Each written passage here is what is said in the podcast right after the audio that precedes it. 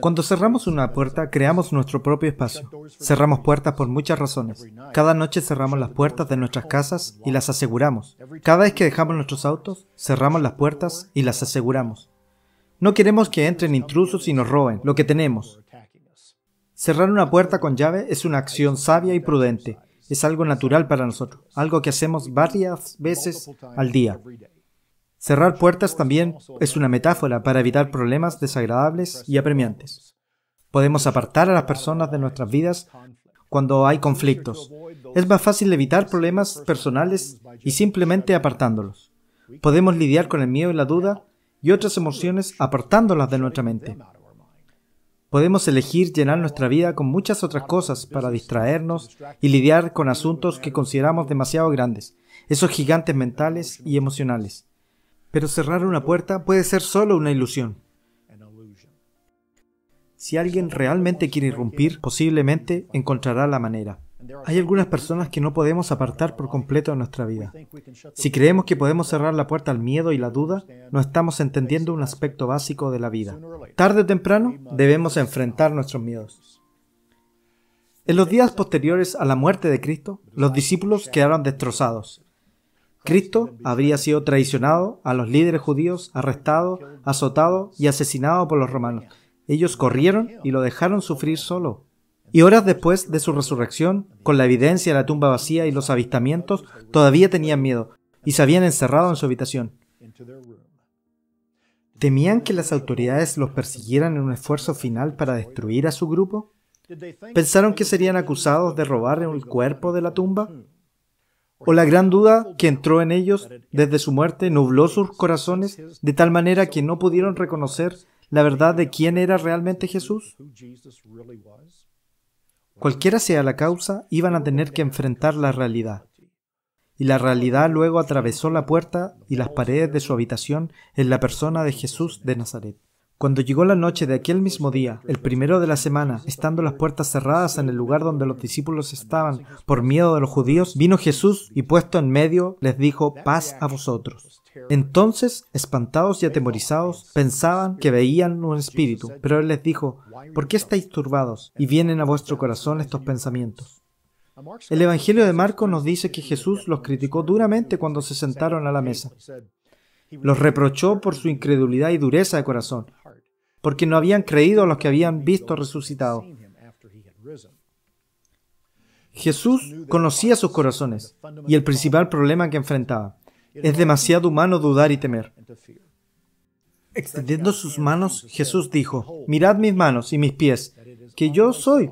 Palpad, ved, porque un espíritu no tiene carne y hueso, como veis que yo tengo. Aún así, no creían ni siquiera mientras miraban las manos y los pies que habían sido clavados en su muerte. Un gozo comenzó a crecer dentro de ellos incluso mientras permanecían desconcertados. El relato de Juan nos dice que Jesús abrió la conversación con la bendición paz a vosotros. Mientras lo miraban, entre ellos, él le dijo nuevamente, paz a vosotros. Como me envió el Padre, así también yo os envío.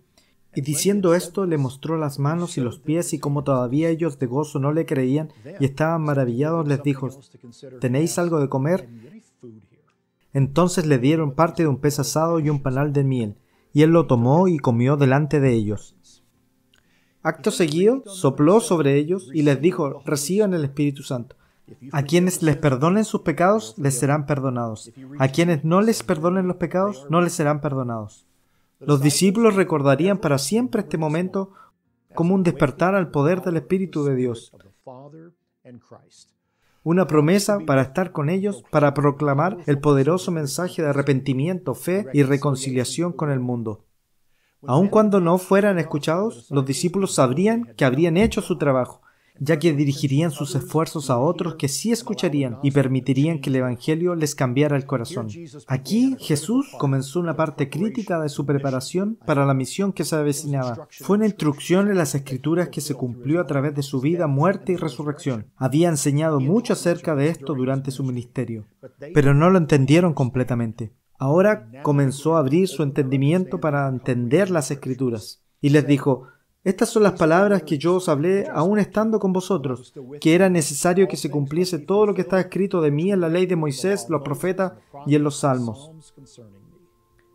Está escrito, así fue necesario que el Cristo padeciese, resucitase de los muertos al tercer día, porque ahora era un día de juicio sobre el mundo y que se predicase en su nombre el arrepentimiento y el perdón de los pecados en todas las naciones, comenzando en Jerusalén.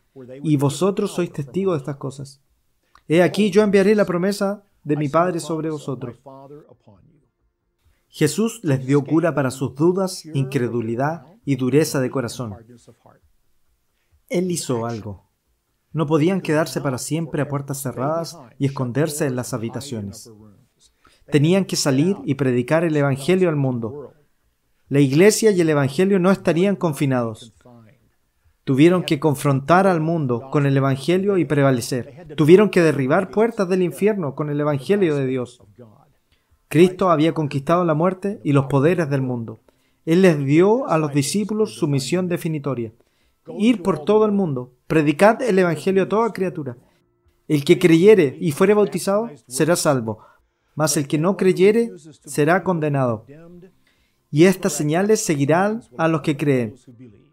En mi nombre echarán fuera demonios, hablarán nuevas lenguas y tomarán en sus manos serpientes. Y si bebieren cosa mortífera no les hará daño.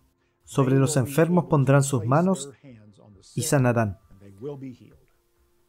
Para la Iglesia, siempre ha sido la predicación del Evangelio lo que nos proporciona la energía para avanzar contra los obstáculos.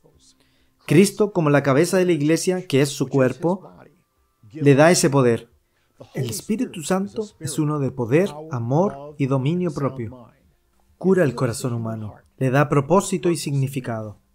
La pasión de llevar el Evangelio al mundo con ese espíritu disipa el miedo, cuando la iglesia sabe quién es, sabe su verdadera identidad y sabe su misión en el mundo y sabe su razón de ser, no hay lugar para la duda. La iglesia es un cuerpo espiritual. Su misión es predicar el Evangelio y hacer discípulos de todas las naciones, bautizándolos en el nombre del Padre, del Hijo y del Espíritu Santo, enseñándoles a observar todas las cosas que fueron ordenadas por Jesús.